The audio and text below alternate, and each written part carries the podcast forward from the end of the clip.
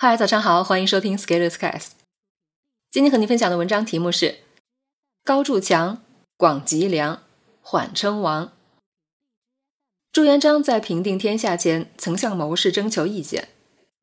有一位名叫朱生的学者告诉朱元璋：“高筑墙，广积粮，缓称王。”这条策略在朱元璋最终取得胜利的道路中发挥了重要的作用。放在今天，这九个字对我们的个人成长仍然有很强的指导意义。一，高筑墙指的是强化边界意识，放在军事上就是割据一片领地，通过高筑墙的方式固守自己的势力。在个人成长上，就是要意识到自己应该专注在哪个领域，集中自己的精力。筑墙的本质是明确边界，在外界环境过于繁杂的情况下，把墙筑高。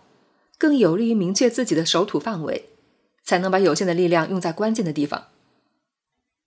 二，广积粮指的是储备实力，在军事上，部队要吃饭，每天要有消耗，手里有粮，心中不慌，便可以打持久战。在个人成长中，广积粮是在高筑墙的基础上生根积累，搞通搞透。既然已经明确了边界范围。那把大量的时间花在把工作做深做细上是很有价值的。把工作做得更细致一些，就可以接触到大量的案例，增长经验，提升判断准确性。三，缓称王是制胜的关键策略。称王其实是发出声明，树立旗号，相当于广而告之。枪打出头鸟，如果要造反，谁嚣张就收拾谁。对于正在高筑墙与广积粮的朱元璋而言，缓称王可以赢得时间，避免分散过多精力。在个人成长中，很多人会犯一个关键的错误，就是通过下决心、立 flag 的方式来预知完成时的快感。每到任务攻坚的关键时间，通过豪言壮语的方式给自己壮胆，让自己情绪高潮，而分散了做事情的精力，最终没有完成。这便是立 flag，然后打脸。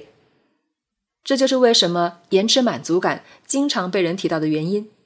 所谓延迟满足感的根本原因在于，我们太容易提前先消耗满足感，所以默认延迟才能获得更多的胜算。而当你真正具备实力的时候，称王时机成熟了，结果也水到渠成。这里要再讲一个个人品牌上的误区：有一部分同学在打造个人品牌的过程中。没有做好高筑墙与广积粮的工作，就直接称帝出山了，标榜自己是最什么什么的人，然后利用这个人设赚钱，这样其实比较危险，很容易遭到社会的毒打。毕竟刷榜其实并不是一件难事，你可以通过刷榜的方式，把自己在某个平台上的业绩刷到第一，然后再开始宣称自己是某某第一人，这样短时间可以逍遥。但是放在更大的范围内，一旦利不能逮，就有翻盘风险。